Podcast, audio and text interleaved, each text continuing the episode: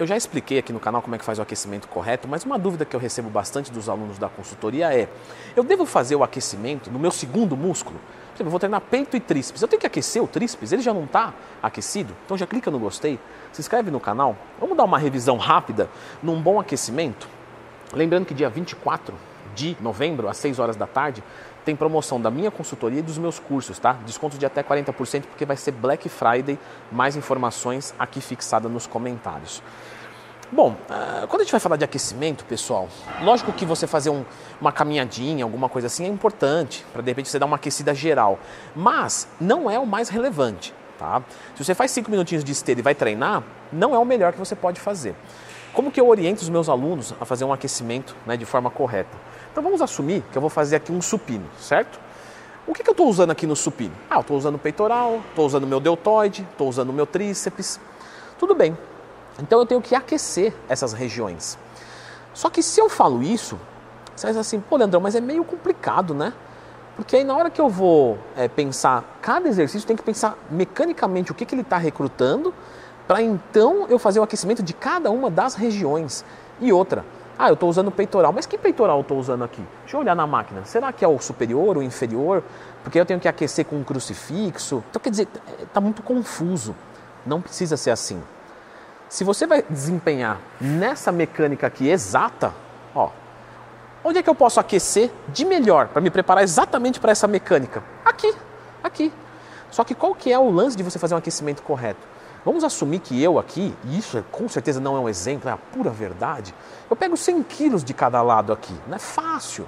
Então como é que eu vou aquecer sem peso nenhum? Ó, estou sem peso nenhum aqui. Opa, opa, fiz 20 movimentos e já estou aquecido? Não estou aquecido nada. Né, o meu corpo é muito forte para isso. Você dá risada em casa, né? como se eu fosse a única vítima aqui.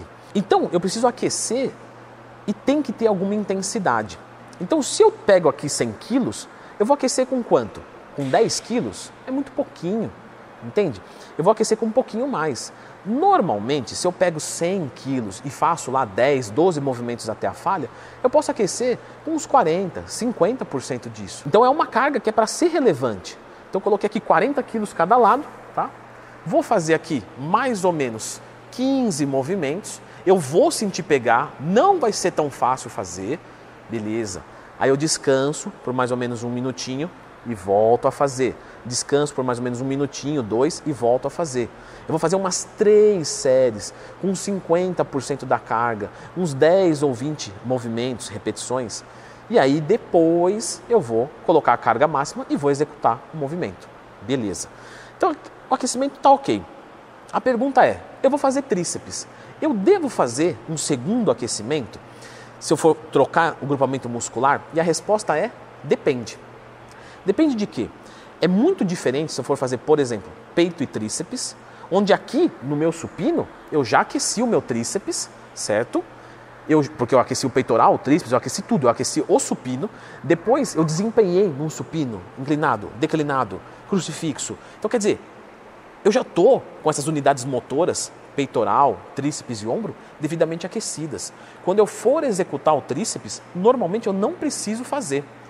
Beleza. Então eu só vou lá, começo o tríceps, carga máxima e ok. Você não tem nenhuma limitação, você não precisa melhorar a mobilidade, coisa que eu já ensinei aqui no canal. Lembra de procurar dentro do Twin mais temas se você tiver qualquer dúvida? Tá ok.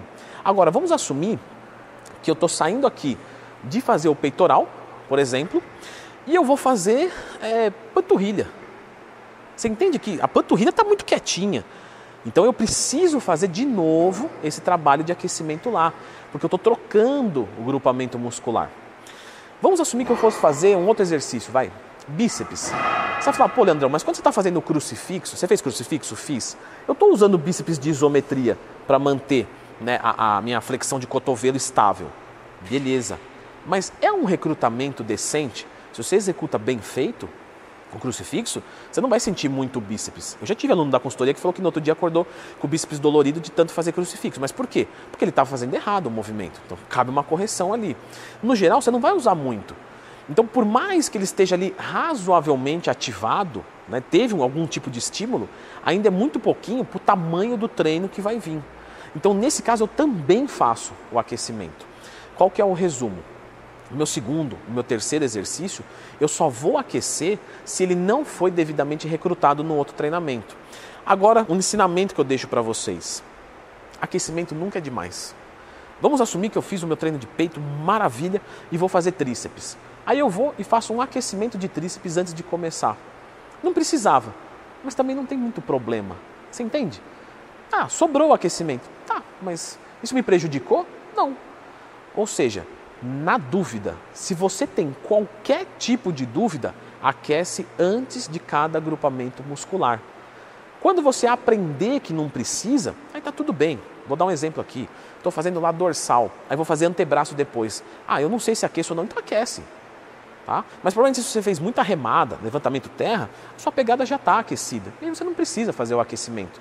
Mas se você já fez, não tem problema nenhum. O aquecimento, pessoal, ele é muito importante porque dois terços das lesões, ou seja, 66%, duas a cada três lesões, elas são criadas em longo prazo. Na musculação, isso, tá? Pelo amor de Deus. É muito diferente de um futebol, que você toma uma nas pernas, quebra as pernas, você fala, bom, não é uma coisa que veio se criando, aconteceu. Agora, aqui na musculação, um rompimento de peitoral, sabe, sabe alguma, alguma lesão distensão em rosca Scott. Isso normalmente vem acontecendo ao longo dos tempos. Você vem ficando cada vez mais frágil e aí um dia você se arregaça inteiro. E isso pode ser muito por falta de aquecimento. Então, pelo amor de Deus, façam aquecimento. Tem uma coisa também que eu uso com os meus alunos da consultoria, que é a pirâmide crescente. E essa pirâmide crescente, você vai começar com repetições mais altas e cargas mais baixas e vai aumentando. Leandro, mas se eu estou diminuindo as repetições, não é uma pirâmide decrescente? Não porque a pirâmide é crescente de intensidade. Então você está subindo a quantidade de peso, deixando o exercício mais intenso. E é legal que você pode começar, por exemplo, é, é, um segundo grupamento muscular, se você não está se sentindo às vezes muito seguro e talvez não tenha muito tempo para aquecer, começa fazendo ele com repetições mais altas. Né? Então fiz peito e tríceps. Vou começar o tríceps, eu começo com 15 movimentos, aí aumento um pouco a carga, faço 12 até a falha, aumento a carga, faço 10, 8. É, é também uma, uma ideia. O, o treino ele é orgânico, tá? Então o importante é você treinar com uma boa sensação do seu corpo e devidamente aquecido. Eu vou deixar a indicação deste vídeo aqui, que vai falar sobre alguns erros tá, de treinamento de ombro. Então, coisas que vocês fazem que vão limitar muito, né? coisas que não, você não deve fazer no seu treinamento de ombro. Dá uma conferida aqui.